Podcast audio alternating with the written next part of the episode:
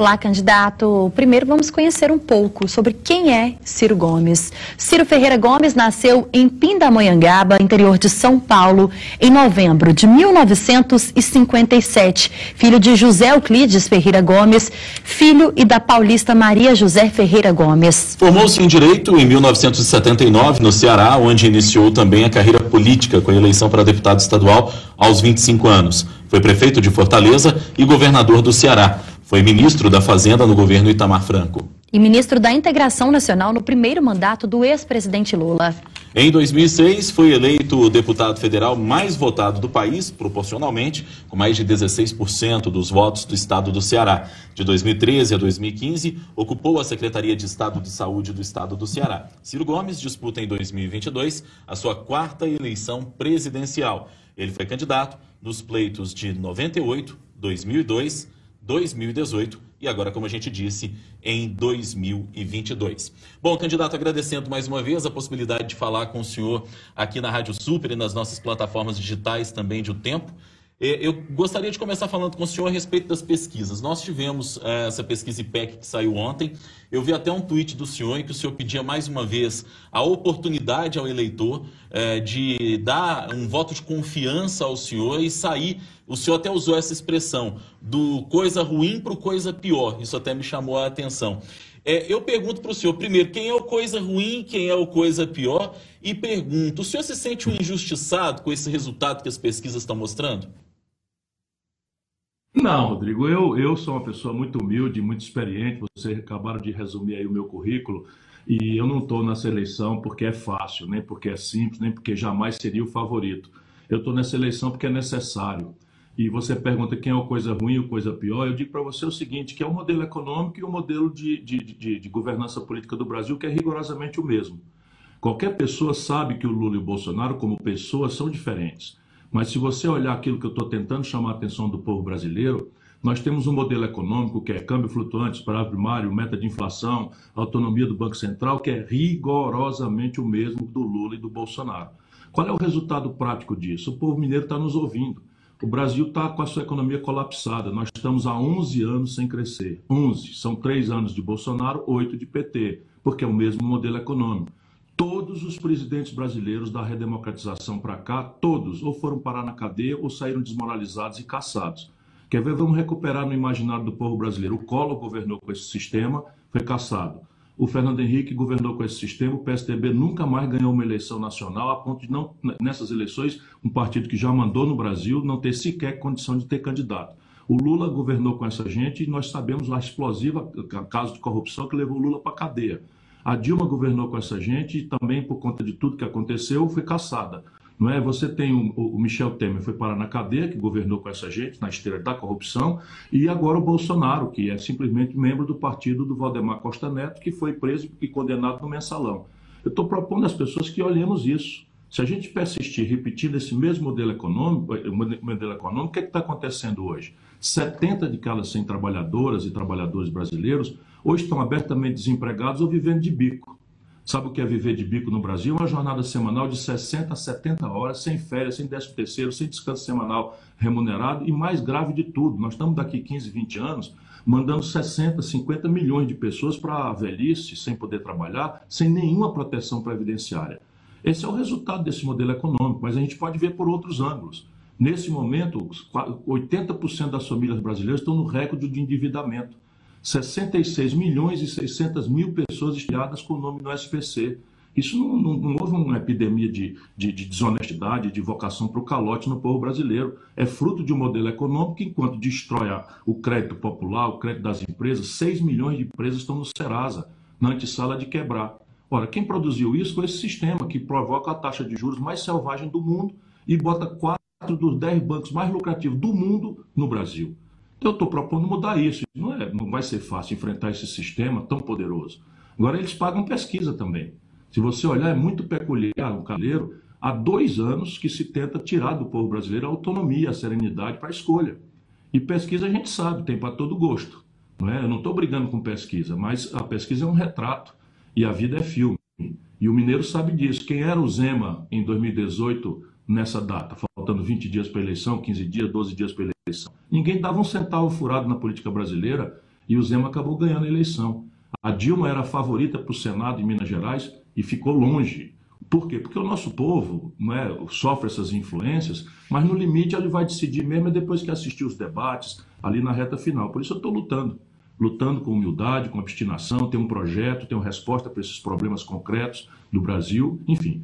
E espero que Deus abençoe ao povo brasileiro para que escolha aquilo que for melhor para nós.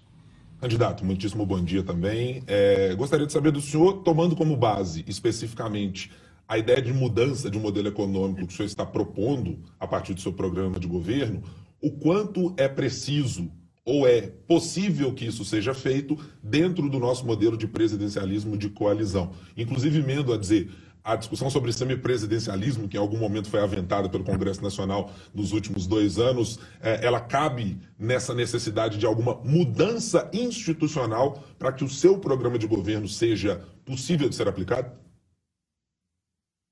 Guilherme, essa pergunta nós temos que fazer porque o que está acontecendo no Brasil, especialmente por responsabilidade do PT, é que como o PT, a cúpula do PT se corrompeu, eles querem que toda a sociedade brasileira pense que não tem jeito, que é isso mesmo, que todo mundo tem que governar desse jeito, inventa essas expressões picareta de presidencialismo de coalizão para explicar roubalheira, loteamento do, do, do, do governo com ladrões.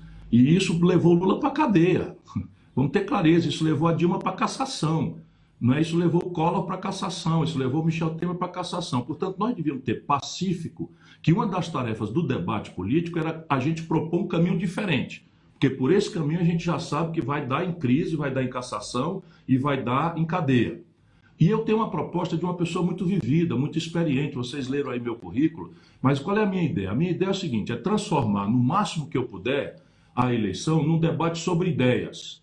Então eu tenho um livro, mais de 230 mil exemplares desse livro já foram vendidos. Toda a elite brasileira já sabe o que é que eu penso e eu estou tentando traduzir isso para o povão e quero ter essa oportunidade aqui na nossa Rádio Super de explicar concretamente como é que eu vou fazer para resolver o problema de tirar o nome das pessoas do SPC, como é que eu vou fazer para mudar o sistema tributário, como é que a gente vai financiar uma previdência social que dê cobertura a todos os brasileiros, como é que a gente vai espancar a fome do lado de 24 milhões de famílias que estão passando todo tipo de necessidade no Brasil e digo de onde vem o dinheiro. Portanto, a primeira providência para a gente mudar o modelo político é sair dessa história do deixa que eu chuto. Sabe o Lula dizer aí, como eu acabei de ouvir numa propaganda, que vai voltar o tempo da picanha e cerveja? Isso é mentira. Primeiro, nunca foi verdade para a maioria do povo pobre. E segundo, hoje a crise brasileira é tão grave, a crise internacional que vai se agravar no ano que vem é tão grave que se a gente não fizer uma nova cumplicidade, sabe, estabelecer uma nova, uma, uma, coisa sincera, fraterna com o nosso povo, é, a crise é absolutamente certa. Está se semeando a maior, maior estelionato eleitoral da história do Brasil, se eu não conseguir, daqui até o dia 2, mostrar para a população essa tragédia que está se abatendo pesadamente sobre o Brasil hoje e para o futuro próximo. Então, veja, transformar a eleição num plebiscito programático. Segundo, aproveitar os seis primeiros meses. Essa é a hora mágica. É só lembrar quem, quem acompanha, se o Fernando Henrique tivesse proposto as reformas dizendo que aquilo era necessário para segurar o real, tinha passado tudo. Se o Lula, que é o maior líder popular que a democracia brasileira já produziu e tal, né, eu cheguei lá, eu estava ajudando ele e tal, ele estava com tudo na mão, se ele tivesse proposto qualquer reforma. Mas não, não tinha concepção, não tinha proposta e entra logo na dinâmica da reeleição. E terceiro, nós temos que então propor, é, além da, da ideia, propor nos seis primeiros meses, eu vou propor, e aí Minas Gerais sabe muito bem do que eu estou dizendo, um novo acordo de governadores e prefeitos. Deputados, só prestigia mais do que o lobby, do que a corrupção, aqueles prefeitos e governadores de quem ele depende o mandato. Portanto, o que é está acontecendo hoje? 23 estados estão mais ou menos quebrados, como Minas Gerais está.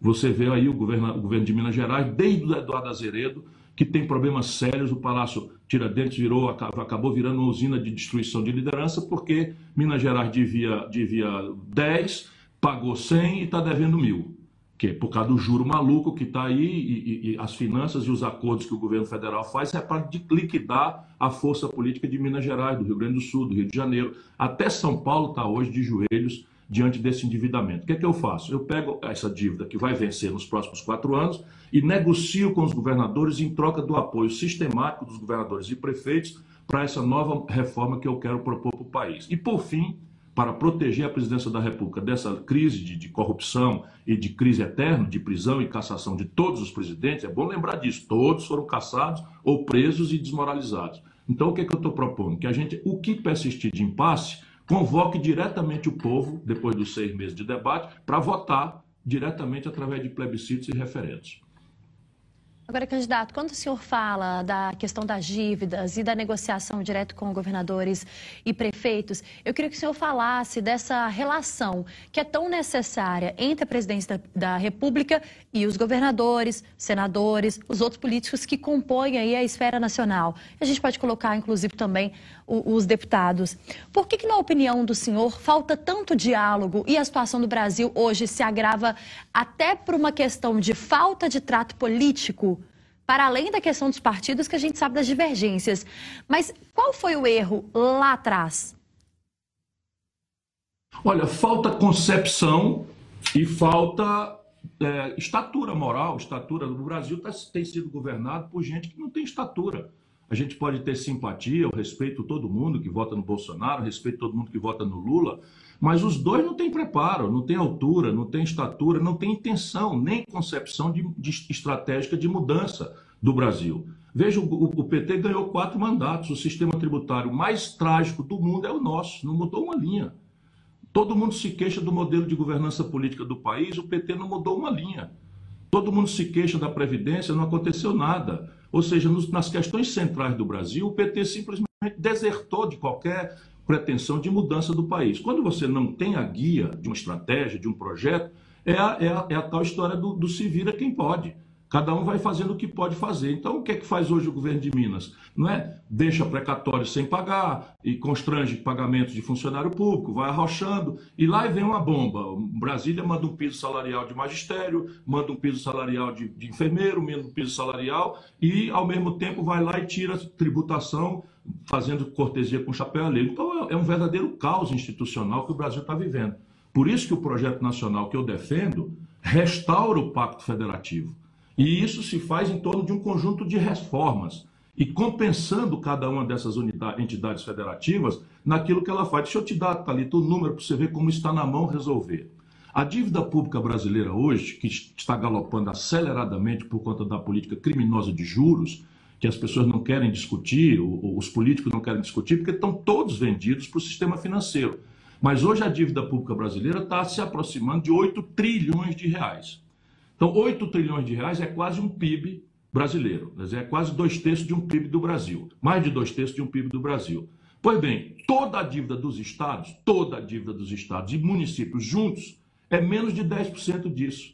São 600 bilhões de reais. Ora, qual é o problema de eu, presidente da República, em troca de uma grande e generosa repactuação do Brasil, de uma reconciliação da família brasileira, da gente estabelecer um projeto com meta de crescimento econômico, de geração de emprego, de resolver um espaço para os salários crescerem que estão definhando no Brasil, de qualificar o serviço de segurança, que é um medo geral da população, de saúde, de educação, enfim, a agenda popular. Então eu estabeleço uma grande coisa e dou aos governadores e prefeitos um, uma, um adiamento da dívida para ser vencida nos meus quatro anos de governo.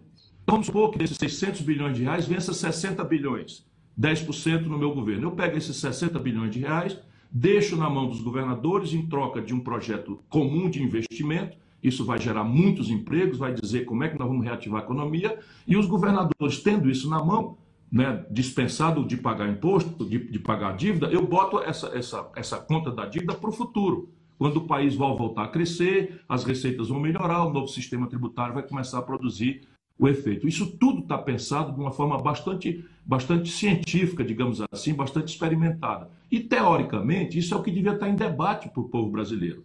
Mas não, o sistemão não quer que mude nada e fez com que o Bolsonaro e o Lula tenham um compromisso com o mesmo sistema que alopra os lucros dos bancos à custa do desastre nacional. Portanto, parece para todo mundo que não tem saída, que a gente tem que aceitar o coisa ruim ou coisa pior para que o inferno no fim ganhe de qualquer jeito.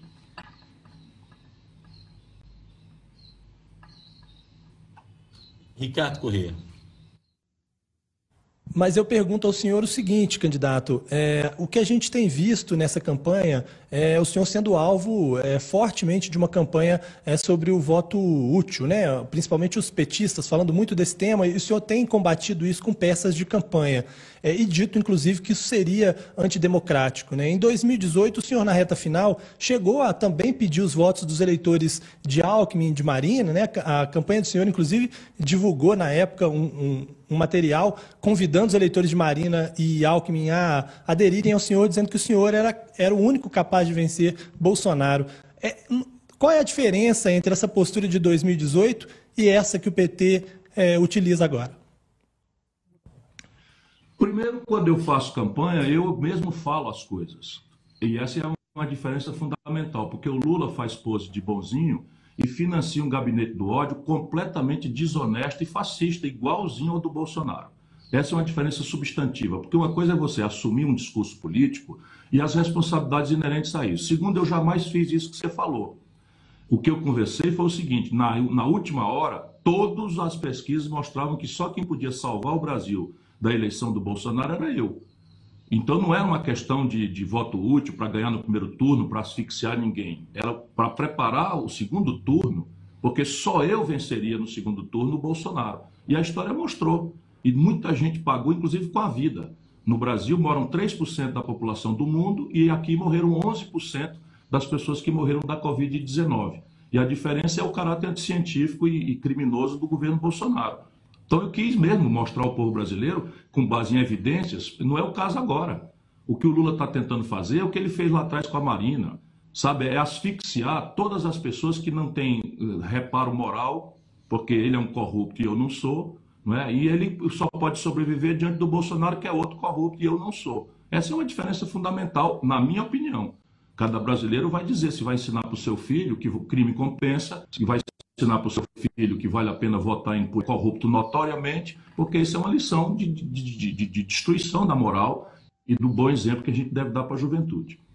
Candidato, quando a gente vê, por exemplo, o ex-presidente Lula reunido em torno de si oito ex-presidenciáveis, esse evento que ocorreu na manhã de ontem, que avaliação que o senhor faz? E, e, pergunto no sentido até de que ele reuniu ali pessoas que estão em espectros eh, políticos, ideológicos absolutamente diferentes, que vão da esquerda, de representantes do PSOL, até alguém que notadamente é da centro-direita, como Henrique Meirelles. Como é que senhor avalia essa aglutinação de forças em torno da candidatura do Lula? Entra nessa questão que o Ricardo perguntou agora há pouco, do chamado voto útil que estão pregando contra o senhor para tentar eleger o Lula no primeiro turno? Escuta aqui, voto útil num sistema de dois turnos tem que ter uma explicação. Qual é a explicação para o voto útil? Na eleição passada, eu nunca pedi voto útil. Eu conversei diretamente com a Marina, conversei diretamente com outras pessoas sobre a análise que se fazia de que eu era o único que derrotaria o Bolsonaro naquela ocasião. E era eu que falava, diretamente com os candidatos. Eu nunca fiz campanha desonesta, picareta, mentirosa, fazer manifesto com assinatura falsa.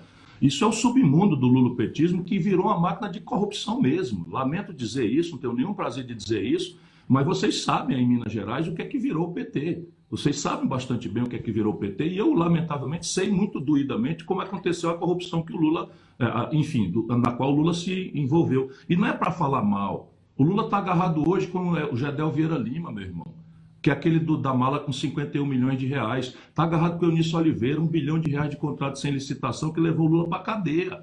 Ele não aprendeu rigorosamente nada. E o que, é que ele está querendo? Querendo precipitar uma eleição no primeiro turno. Para quê? Qual é, qual é a razão do brasileiro não, não ter o direito de ter outras alternativas? Quer destruir a oposição a ele próprio?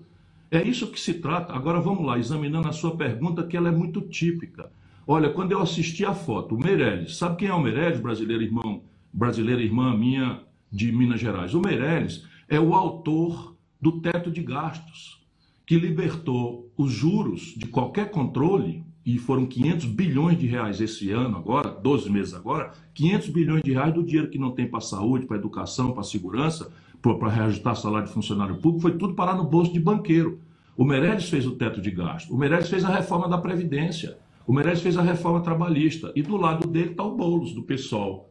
O que, que pode sair daí, senão um grande conchavo, sabe, em que alguém está sendo enganado? Alguém está sendo profundo e gravemente enganado. E eu digo a vocês, não é o Meirelles. O Meirelles é o homem do sistema financeiro, o Meirelles vem do Banco de Boston. O Meirelles guarda a fortuna dele de mais de 100 milhões de dólares no, no paraíso fiscal do estrangeiro. E foi o homem do Banco Central do Lula. Essa é a tragédia. Então você pega o Boulos e o pessoal para fazer de conta que são de esquerda, mas o Lula faz o serviço mesmo é do sistema financeiro. Né? Vocês aí no, no, em Minas Gerais conhecem o Grupo Croton. O Grupo Croton é o maior grupo de educação privada do mundo, feito à, custa de dinheiro público. Vai ver no jatinho de quem o Lula anda. É no jatinho do Croton, dos planos de saúde, tipo a, a, a Prevent Senior. É lamentável, estou dizendo o nome das coisas para a população saber. Se o povo quiser votar, paciência, eu sou um democrata, estou disputando a quarta vez e as outras vezes que eu perdi, eu nunca perdi o amor, a paixão, o respeito pelo povo brasileiro. O senhor fala, candidato, desculpa, Guilherme, mas o senhor mesmo citou aí que disputa pela quarta vez e a gente trouxe aqui um resumo da sua trajetória política. Mas por que, mesmo diante dessas falas do senhor, mesmo diante dessa necessidade em que a gente percebe que o brasileiro busca, talvez, ou pelo menos tenta buscar, de tirar uh, os extremos, por que, que o senhor não consegue emplagar a chamada terceira via no Brasil? Por que, que a escravidão durou 380 anos no Brasil? Não é? Por que, que a independência durou, durou, demorou mais de um século entre a morte de Tiradentes e a República? É? Essa é basicamente a vida da, do sistema brasileiro. Por que, que o povo brasileiro, tendo Aureliano Chaves, Ulisses Guimarães, sabe, é, é, Brizola, é, Mário Covas, estadistas todos de cada um do espectro ideológico, resolveu votar no Collor? O sistema é muito cruel, muito poderoso. Ele, ele inocula faz dois anos que o povo brasileiro é obrigada a, a, a, a, refletir sobre pesquisa, quase todas elas pagas pelos bancos. Uma pesquisa dessa custa 200 mil, 150 mil, 300 mil, 500 mil reais, e todo mês tem 10 pesquisas paga pelos bancos. Para quê? Para causar esse efeito não é de as pessoas não terem mais preferência por aquele ou por aquele outro, mas serem obrigadas a escolher porque não gosta do outro. A gente tem os números disso. Hoje, dos 45 que dizem que votam no Lula, 15 só tem um motivo para votar no Lula. Sabe que o Lula se corrompeu, sabe que o Lula produziu a crise econômica com a Dilma, sabe que o Lula faz os conchavos mais imorais da política brasileira com Michel Temer, agora com Geraldo Alckmin, mas querem votar no Lula porque parece que ele é o que vai nos livrar do Bolsonaro. Ora, e aí no Bolsonaro as pessoas votaram em Minas Gerais, quase 60%, mais de 60% dos eleitores de, de Minas votaram no Bolsonaro. Por quê? Um povo tão qualificado, politizado, respeitado, querido, culturalmente sofisticado como é Minas Gerais. Eu amo esse estado, amo a cultura de Minas Gerais. Por que, que o povo mineiro, o povo de Tancredo Neves, o povo, sabe, de, de Itamar Franca, que eu tive a honra de servir como ministro, votou em quase dois terços no Bolsonaro? Foi porque o Bolsonaro tinha uma obra extraordinária? Não, o Bolsonaro era um deputado ridículo do baixo clero, que roubava dinheiro até da gasolina e de funcionário fantasma. Foi porque o Bolsonaro tinha uma grande encantadora proposta? Não, também não foi. O Bolsonaro não tinha proposta nenhuma. O nosso povo votou, Talita, votou porque estava induzido pelo sistemão a acreditar que o Bolsonaro era a resposta para o grande escândalo de corrupção que o Lula produziu, junto com a maior crise econômica da história, que tirou o desemprego de 5% para 12%. Isso foi o Lula e a PT com a mão da Dilma, ok, mas o Lula não é responsável não por ter indicado a Dilma. É, a gente sabe disso. Agora, de novo, tá? Agora, então, a solução para o Brasil é decepcionado com o Bolsonaro, nós vamos tudo votar no Lula porque que deu causa ao surgimento do Bolsonaro. Isso vai matar o Brasil. Eu estou lutando, estou dando meu, a minha parte e que Deus abençoe o nosso povo. Candidato, o senhor cita no seu programa de governo a intenção de cortar cerca de 20% de todas as renúncias fiscais de isenções de impostos a determinados setores e, na avaliação da sua campanha, chega aí a 340 bilhões de reais. Eu queria que o senhor citasse exatamente pelo menos dois ou três setores e quanto o senhor imagina arrecadar exatamente desses setores a partir da retirada desses 20%, por favor. Só para você ver como é que é a vida de um abolicionista em terra de elite escravista, eu vou citar dois exemplos para você. Primeiro exemplo é que os lobbies dos produtos de luxo no Brasil conseguiram, à custa de corrupção e propina, colocar 36 produtos de luxo na cesta básica do povão, a pretexto de não pagar PIS COFINS federal.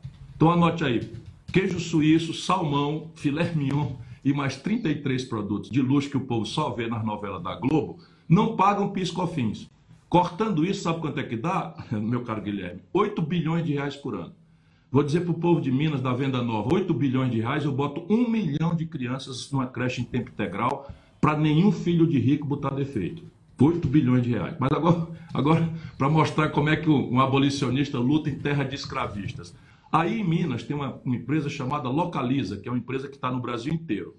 Essa é uma empresa de serviço de locação de veículos. Nunca houve na história do planeta Terra nenhum país do mundo que dê incentivo fiscal à locação de veículo. Por quê? Porque não emprega ninguém, não, não, gera riqueza, não agrega valor. É um serviço. Ninguém faz incentivo fiscal no mundo inteiro. Você dá um incentivo para atrair uma indústria, para salvar uma usiminas, não sei o que, está tudo certo. Mas no serviço não existe isso. Portanto, já não tem precedente do mundo. Pois bem, a Localiza, não é? que aluga carro em Fortaleza, em Rondônia, em, no Rio de Janeiro e em Santana do Livramento, na fronteira do Rio Grande do Sul com o Uruguai, pois bem, a Localiza Todos os carros são emplacados em Belo Horizonte. Para quê? Para não pagar IPVA.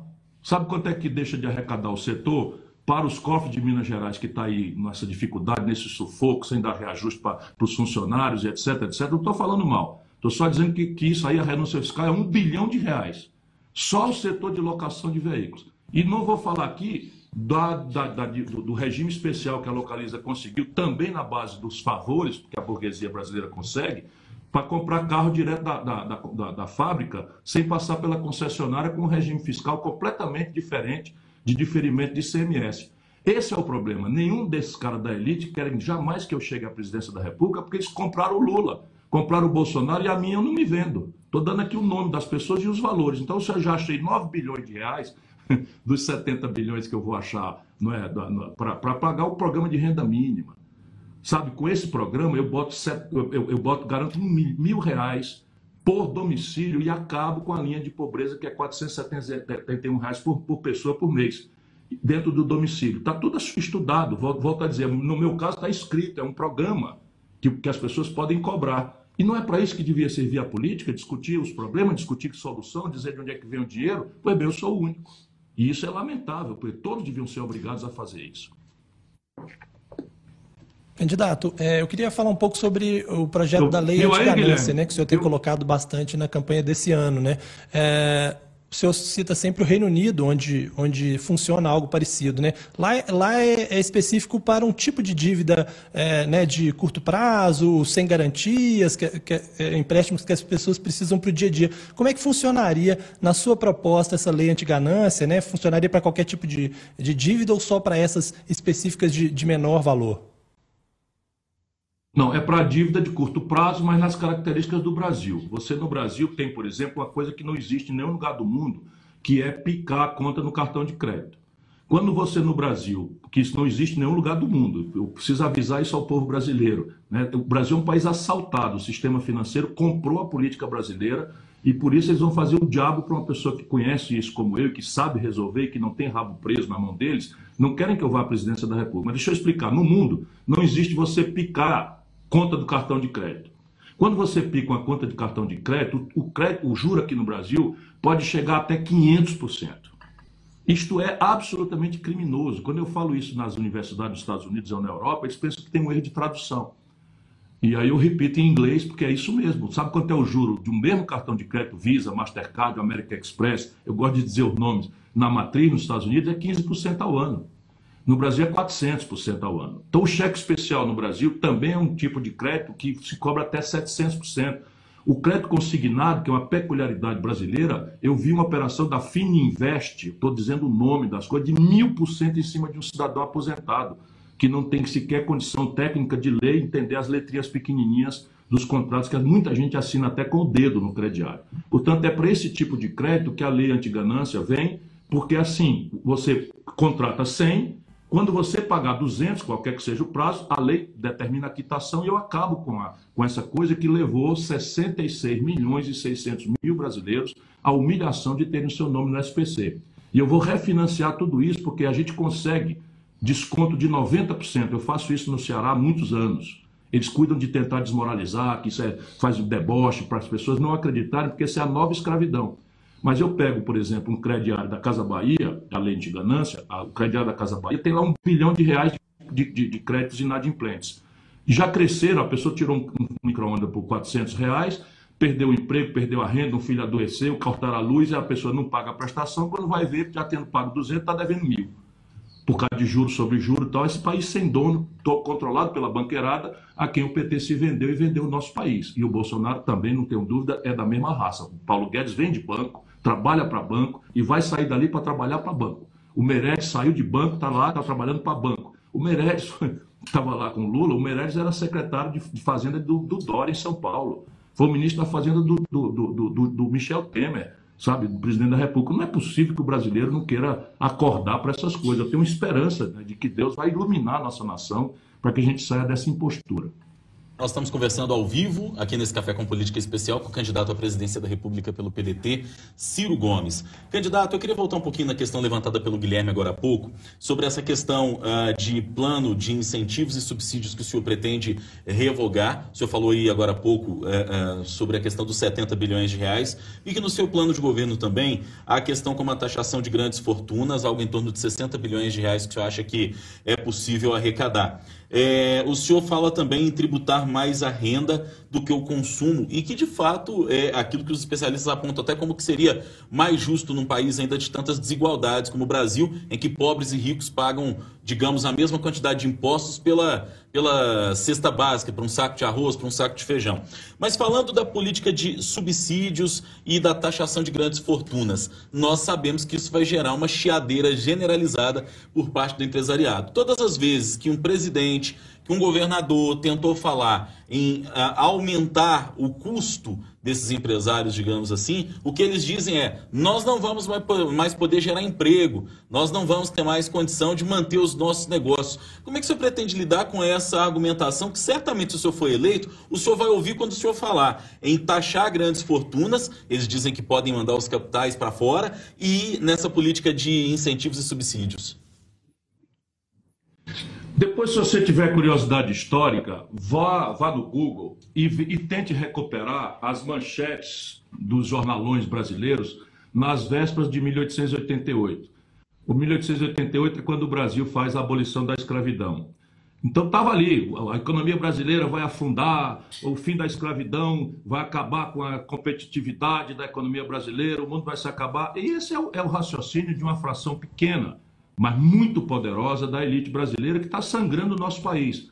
Agora, eu sou uma pessoa é, que procura estudar as coisas e eu estou apresentando um projeto que está em linha não só com a melhor literatura internacional, como a melhor experiência prática internacional e em algumas coisas, coisas que eu já fiz, meu caro, meu caro, meu caro Rodrigo. Eu já fiz como ministro da Fazenda. Eu, ministro da Fazenda, do Itamar Franco, nós cobramos imposto sobre lucros e dividendos empresariais. Agora, repare bem o que é isso. Você é um jornalista, quando termina o mês, você ganha o seu salário de classe média e deixa na mão do governo 27,5% de alíquota.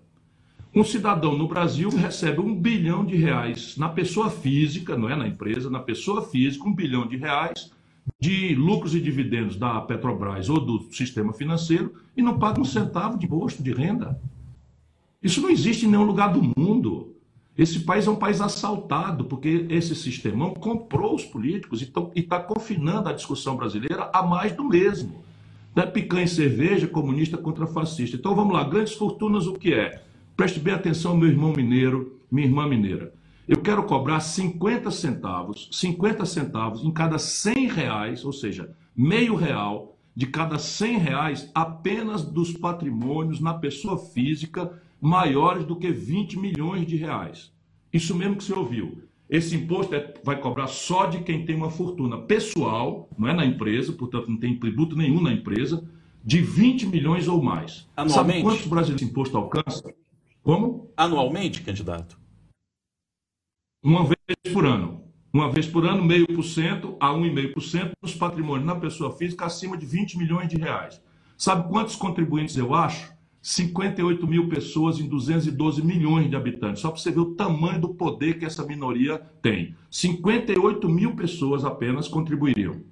58 mil. Nós temos 212 milhões. Por quê? Porque o Brasil, diferente do mundo, tem a mais perversa distribuição de renda de toda a humanidade. Quando acabou o mandarinato da conversa mole do PT, cinco brasileiros acumulam a renda dos 100 milhões de brasileiros mais pobres. Confiram se eu estou falando a verdade. Cinco brasileiros acumulam a renda dos 100 milhões de brasileiros mais pobres. A fonte é a Oxfam, uma fundação notoriamente reconhecida no mundo inteiro que examina esses assuntos. Então eu vou cobrar, e isso me permite, essa é a questão, porque eu estou assumindo o compromisso de dizer de onde vem o dinheiro, para que as pessoas saibam que aqui tem seriedade no compromisso. Esse dinheiro é suficiente para eu garantir mil reais por domicílio de renda média de cidadania, acabando com a linha de pobreza no Brasil portanto, com a fome e a subnutrição que ofendem hoje 125 milhões de brasileiros. Isso é muito simples. Cada super rico no Brasil vai emancipar com 50 centavos de cada 100 reais. É muito egoísmo, sabe? É muito egoísmo e muito suborno dos políticos para você não vencer uma discussão dessa na eleição. Você tira 871 brasileiros da linha de pobreza, com cada, com cada brasileiro super rico, são 58 mil. Está no ponto para fazer, depende só da vontade do povo brasileiro. Candidato, o senhor tem se debruçado há algum tempo na discussão sobre desindustrialização e nas dificuldades que a indústria brasileira encontra, acho que há, há bom tempo, né? já pelo menos há duas ou três décadas, isso já é um cenário assim. No seu programa de governo, o senhor cita especificamente investimento em quatro áreas: saúde, defesa, agronegócio e petróleo, gás e bioenergia. O quanto precisa ser destinado para cada um desses uh, setores e esse recurso seria direto do governo, com investimento de recurso direto, seria com isenção fiscal, seria de que maneira nesse projeto uh, e quanto seria necessário para destinar a cada setor? Guilherme, deixa eu repartir consigo e com, a, com, com gente querida de Minas Gerais o problema. O problema é o seguinte: em 1980, o Brasil era seis vezes a China, em seu ponto de vista de produção industrial. Seis vezes. O Brasil era seis vezes maior do que a China. Hoje, no mesmo período, por conta desse modelo econômico desastrado, Fernando Henrique, Lula, Bolsonaro, rigorosamente pessoas diferentes, rigorosamente o mesmo modelo, a, o Brasil, é, a, a, China hoje passou o Brasil em 20 vezes, em números redondos. Então nós éramos seis vezes maior do que a China em 80, e hoje, quando essa gente começou a destruir o Brasil, e hoje a China é 20 vezes maior do que o Brasil. Veja, o problema aqui é emprego.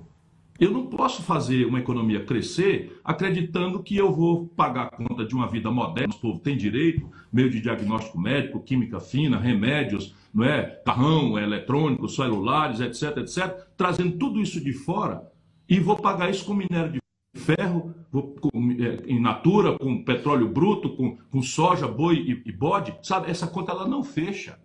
Portanto, eu preciso interromper esse processo criminoso de destruição da indústria brasileira, que era 34% da indústria do, do, Brasil, da riqueza brasileira em 80, 34% do nosso PIB era indústria que paga os melhores salários, que recolhe mais impostos, que agrega valor da exportação para o estrangeiro, economiza dólar das importações, enfim. E hoje é 11%.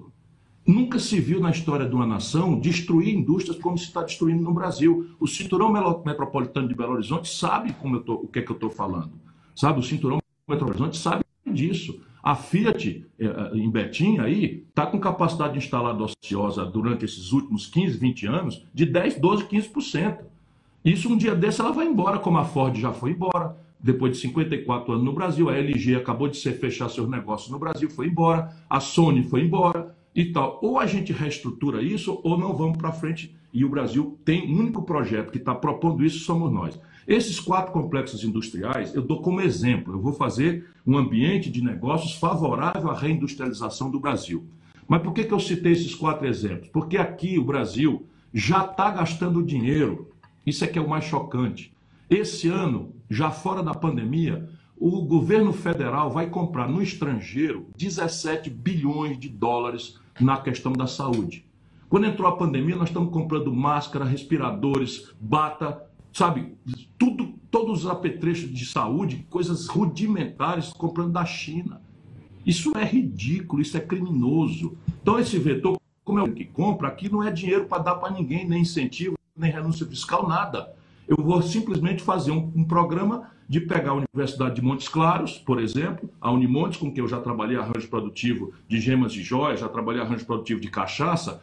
Nós vamos incubar empresas de jovens e a encomenda governamental de apetrechos da saúde vai ser dirigida para o mercado doméstico brasileiro E aqui a grande questão é a capacitação gerencial, porque o financiamento é a própria compra governamental que o governo brasileiro está protegido com seu status na Organização Mundial do Comércio.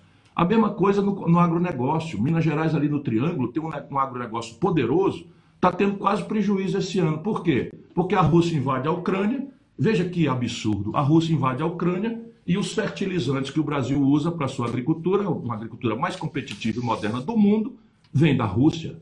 Resultado, subiu o preço 200% dos adubos, está aí a dona de casa pagando tomate de um jeito que ela não pode pagar. Isso não tem cabimento. O Brasil importar 80% dos adubos do estrangeiro. Esses, esses, governos que nos governaram são trágicos para o Brasil. Isso tudo está na mão, por quê? Porque aqui é o agronegócio. Eu vou organizar o quê? Uma grande corporação privada, não precisa ser necessariamente estatal. Aí sim eu vou dar uma política industrial de comércio exterior, eu vou fazer um programa de, de, de, incentivo fiscal, vou fazer um programa de alocação e vou fazer desenvolvimento regional. Por quê? Porque essa ferramentaria eu posso usar como para induzir o desenvolvimento nas regiões Baixo Jequitinhonha, eh, eh, Baixo, eh, Jequitinhonha Mucuri, né, ali no, no, norte de Minas, que é a região menos, mais pobre de Minas Gerais, como fazer política de biotecnologia numa nova farmácia, numa nova química, nova cosmética na Amazônia, para dar ao nosso povo que está lá alternativa produtiva que não seja destruir a floresta. Enfim, está tudo pensado e é tudo muito sério, muito racional, sabe-se como fazer. Eu tenho vivência, o estado do Ceará está se industrializando, e ao contrário do Brasil que está se desindustrializando. Candidato, eu queria voltar com o senhor na questão dos apoios políticos e da forma como o senhor se coloca é, especificamente nessa campanha de 2022. O senhor tem travado uma briga política com o PT principalmente com o candidato à presidência, o Lula. Se nega a todo custo a apoiá-lo, mesmo em segundo turno, e diz que não vai colocar o apoio a ele em nenhuma hipótese. Ele chegou a falar num debate com o senhor que o senhor iria ainda um dia pedir desculpas por tudo isso e que iria acabar apoiando ele ainda nesta eleição de 2022. Nem mesmo em segundo turno há a possibilidade do senhor caminhar com o PT de alguma forma? Alita, você acha mesmo que é delicado um cara que, como eu, acorda todo dia às 4, 5 horas da manhã e sai para a luta, sabe, em condições hostis, sabe, sem um centavo de, de, de, de, de empresário na minha campanha, para me preservar limpo, Sabe, uma pessoa que tem 42 anos de vida pública, nunca fui processado por corrupção, nem para ser absolvido. Uma pessoa que foi o governador mais popular do país ao seu tempo, uma pessoa que ganhou o prêmio mundial de combate à mortalidade infantil, como eu fui receber no plenário das Nações Unidas, uma pessoa que foi prefeito de capital melhor avaliado do país. Sabe, você acha minimamente delicado cobrar de uma pessoa como eu, que anuncie um apoio no segundo turno, quando eu pretendo ganhar as eleições? Tudo bem que o jornalismo queira especular, mas o Lula, na verdade, é um grande arrogante e se corrompeu. Quem que me obriga? Qual é a lei moral que me obriga a apoiar um corrupto? Eu não apoio o Bolsonaro porque o Bolsonaro é uma tragédia para o Brasil, é um corrupto também. Eu não apoio o Lula porque o Lula é uma tragédia para o Brasil, eu não apoio também porque ele é um corrupto. Agora vai me obrigar a apoiar um corrupto em nome de quê? Aí vamos derrotar o fascismo. E o dia seguinte do povo brasileiro que não tem plano de saúde, como essa burguesia que o Lula vive com ela? E o povo brasileiro que está desempregado? E o povo brasileiro que está humilhado no SPC? Eu estou preocupado em derrotar o fascismo, mas estou preocupado em derrotar as causas que fizeram que o fascismo se estabelecesse no Brasil. E essas causas, infelizmente, o líder delas é o senhor Luiz Inácio Lula da Silva. Candidato, é, o senhor tem falado muito de propostas ao longo da campanha, né, apresentando inclusive o Plano Nacional de Desenvolvimento, e os dois líderes das pesquisas estão muito focados nas suas campanhas, né, nas imagens dos dois. Né? E aparentemente, até agora, faltando 12 dias para as eleições, é, a proposta, a estratégia eleitoral deles está funcionando melhor, né? Eles estão na frente nas pesquisas. Como é que o senhor acha que o Brasil chegou nessa, nessa situação, uma campanha em que se discute menos propostas e está mu tá muito focado na imagem dos candidatos? E eu pergunto, houve uma falha de comunicação, de alguma maneira, eh, da estratégia política e de comunicação do senhor, ao não conseguir atingir o eleitorado com propostas efetivamente? Não creio que seja praticamente falha de comunicação, não. Eu vou relembrar a luta dos abolicionistas. No Brasil, os abolicionistas demoraram 380 anos para mostrar para o povo a aberração que era a escravidão. Porque o sistema é muito poderoso, o sistema ele constrange as pessoas, ele, ele entra na, na mente das pessoas e é aí que o combate ao fascismo deveria ser feito. Então veja, vamos, vamos raciocinar juntos. O PT governou Minas Gerais. O PT governou Minas Gerais. Por que, que na sequência do governo do Pimentel ganha o Zema do Novo? E por que, que o Zema vem, vem de fora do sistema tradicional e tal? Por quê? Porque Minas Gerais foi para o fundo do poço. E essa é a realidade brasileira. O Brasil está no fundo do poço. E a grande questão da gente raciocinar é se o Bolsonaro é o responsável ou é o efeito desse fundo do poço. Na minha mente, humildemente, o Bolsonaro é o efeito desse fundo do poço, que o modelo econômico e o modelo de governança política que vem do Fernando Henrique, eu estou falando o tempo inteiro, não estou localizando no Lula. Mas o Lula aderiu a esse modelo e fez da corrupção o elemento central do modelo de governança do país. Resultado, fez o um encontro trágico da maior crise econômica da história. Deixa eu dizer de novo: nunca na história desse país a economia caiu 7% em dois anos, como caiu com o PT. Vai me desculpar, isso são números. Pega ali o 2015, 2016, o brasileiro médio tinha aí 4,5%, 5% de desemprego tradicional, subiu para 11%. Nunca mais desceu disso.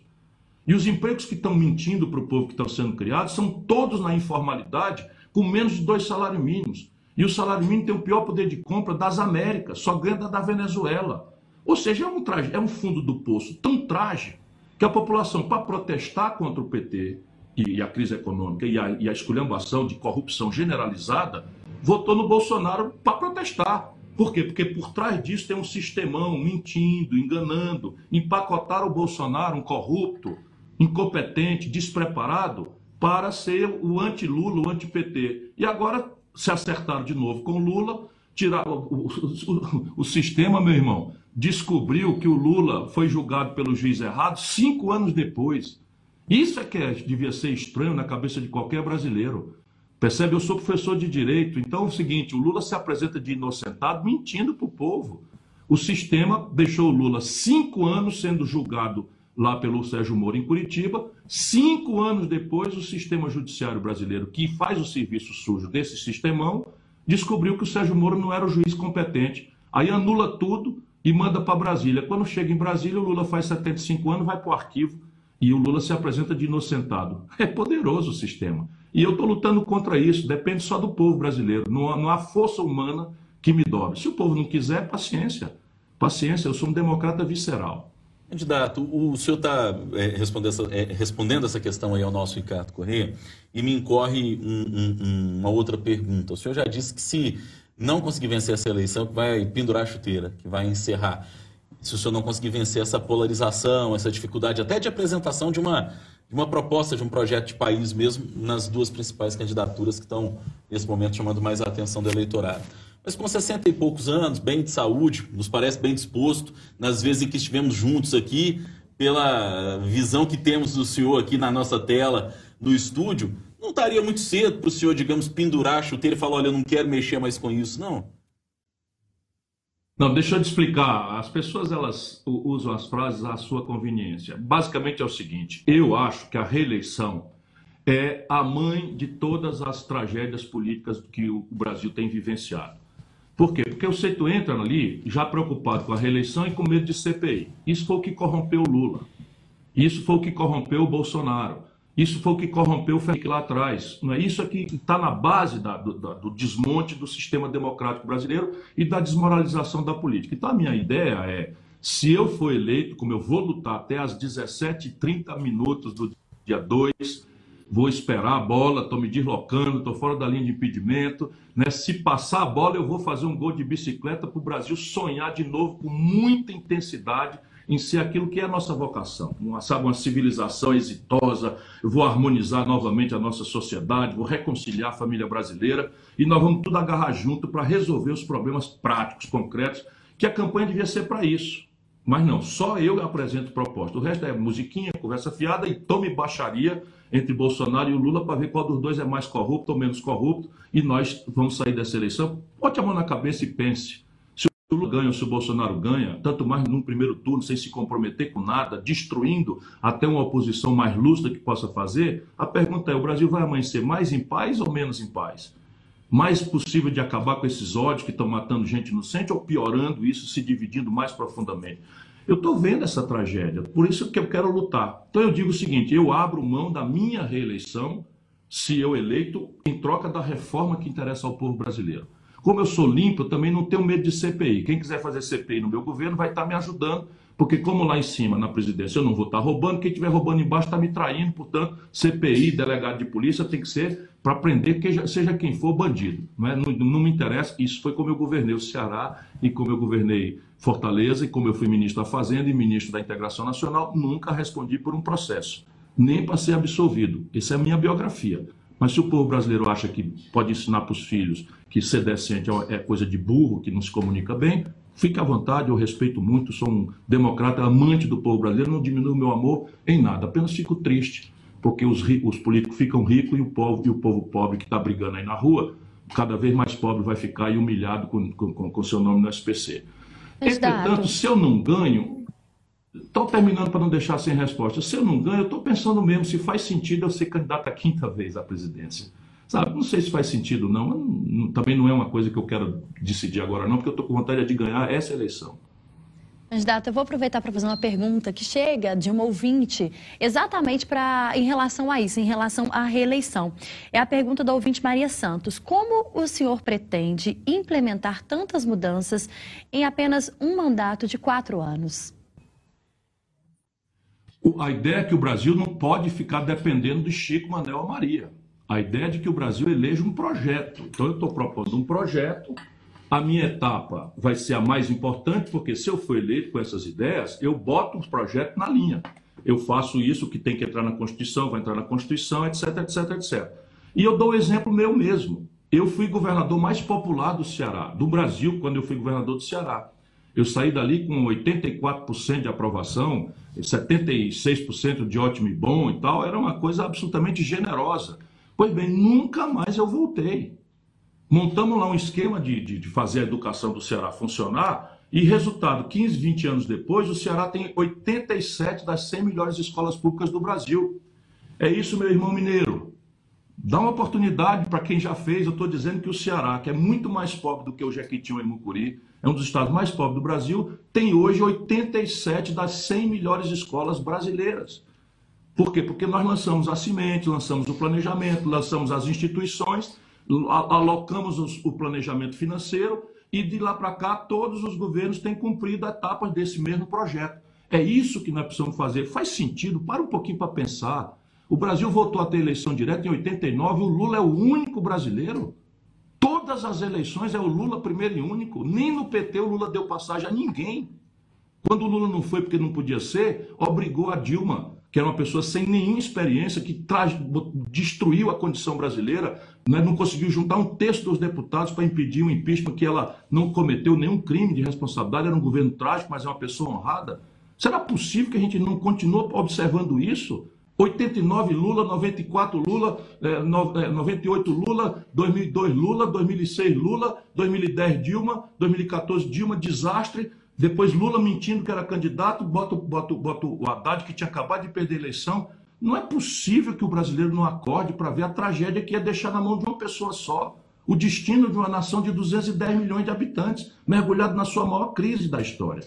Isso é o meu, meu, meu, meu de, de tentar convencer as pessoas. E vou cumprir meu papel, estou aqui entusiasmado, lutando, mas sabe lá, o povo é que resolve. Candidato, queria uma consideração do senhor sobre duas figuras políticas importantes no cenário nacional e que tiveram manifestações importantes nessa semana. A ex-ministra Marina Silva, com quem o senhor tem manifesto afeto e já conversou em outros momentos, inclusive sobre a possibilidade de estar uh, nesse ano junto ao senhor, mas que optou por um outro caminho político, e também sobre o ex-deputado Haroldo Ferreira, dizendo, um dirigente do PDT, abandonando a, a, a sua campanha e dizendo que vai apoiar o ex-presidente Luiz Inácio Lula da Silva. O ex-deputado Haroldo Ferreira, ex-presidente, ex-deputado estadual pelo Paraná do PDT, anunciou numa carta enviada à legenda o, ao presidente da sua legenda, Carlos Lupe, o afastamento de um cargo do membro do Diretório Nacional. Queria sua irmão, consideração irmão sobre querido, as duas pessoas. Irmão, pois não, candidato. Irmão querido, zero consideração, nenhuma consideração. Temos santa paciência. Isso é mais uma mentira do Lula. Veja também no Google, quem quiser saber a opinião do meu partido sobre o Lula, veja o último tijolaço, que é um artigo que o Brizola publicava nos jornais antes de morrer. É pouco lisonjeiro para o Lula, o, o artigo. Tudo é factoide, tudo é mentira. Agora, o negócio da Marina, eu não quero comentar porque o que eu penso sobre isso não guarda coerência com o afeto que eu tenho por ela. Quando o senhor fala isso, é porque o senhor ficou magoado. Magoado, irmão? Eu sou, tem um negócio de mimimi, eu tô só homem da luta. Eu queria fazer uma última pergunta antes do nosso bate-pronto, acho que ainda temos tempo para isso, é, que é, é, é, sobre uma, digamos, uma análise e, até certo ponto, uma acusação que tem feito ao senhor de que o senhor tem agido como linha auxiliar do presidente Jair Bolsonaro quando o senhor bate na esquerda brasileira e bate no Lula. O senhor refuta essa tese e como o senhor refuta essa tese de funcionar como linha auxiliar do bolsonarismo? E, e mais recentemente a gente tem visto, por exemplo, os bolsonaristas retuitando vídeos do senhor, é, é, postando algumas ideias que o senhor tem, tem dito por aí. Como é que o senhor reage a, a, a esse tipo de análise ou de acusação que tem sido feita? Irmão, se eu sou candidato a presidente da República e tem dois camaradas que estão na minha frente nas ditas pesquisas, o que é que devo eu fazer para mostrar que eu se, deveria ser preferido pelas pessoas? O, o, Lula e o PT se especializaram nisso. Eles não explicam nada, eles não têm defeito de nada. Sempre o problema são os outros. Eles já acusaram o Brizola de fazer isso, quando o Lula era o único que perdia para o Collor lá atrás. O Lula se recusou a assinar a Constituição. O Lula se recusou a ir ao colégio eleitoral quando nós todos fomos lá eleger o Tancredo Neves e precipitar o fim da ditadura, porque o Lula queria que o Maluf ganhasse as eleições para, sabe, o quanto pior, melhor. O Lula pediu impeachment do Itamar Franco. O Lula ficou contra o plano real. Ele e o Bolsonaro ficaram contra o plano real. Se isso aqui não for verdade, eu não mereço o respeito e o acatamento do povo brasileiro, muito menos da gente amada e respeitada e querida das Minas Gerais. Então, veja, sempre tem uma desculpa nos outros e fui eu que fui, fui, fui para a cadeia, fui eu que fui condenado a, pra, por, rouban, por, por roubalheira generalizada. Agora, eu autorizo o PT a usar todas as minhas opiniões sobre o Bolsonaro. Vocês viram alguma, alguma dourada de pílula minha em relação ao Bolsonaro aqui? Eu considero dois corruptos, dois graves corruptos, dois trágicos incompetentes, dois trágicos entreguistas da sorte da nação brasileira, porque os dois representam o mesmo modelo econômico. Aliás, não foi essa a linha de toda essa minha entrevista aqui? Se eu conseguir mostrar para o povo isso, porque isso é verdade, viva. Se não, paciência, paciência, respeito. Que Deus abençoe essa grande nação. Hora do bate-pronto. No Café com Política. No Café com Política. Hora do bate-pronto. Candidato Ciro Gomes, o senhor já participou com a gente diversas vezes do Café com Política, já conhece esse quadro. E para começar, o Ciro de 98 na primeira disputa e o Ciro de agora, de 2022. 64 anos, quase 65, menos cabelo na cabeça, muito mais maduro, muito mais vivido, muito mais experiente, muito mais tolerante, mas com o mesmo entusiasmo, a mesma paixão, sabe? Eu quero ser o presidente que vai entregar ao povo brasileiro uma nova nação. Voto útil. Eu sou a favor do voto útil contra a corrupção. Não vote em corrupto, senão você está ensinando para o seu filho que o crime compensa. O seu maior defeito sinceridade e eu considero uma virtude, portanto, não vou abrir mão dele. A sua maior qualidade? Paixão pelo Brasil.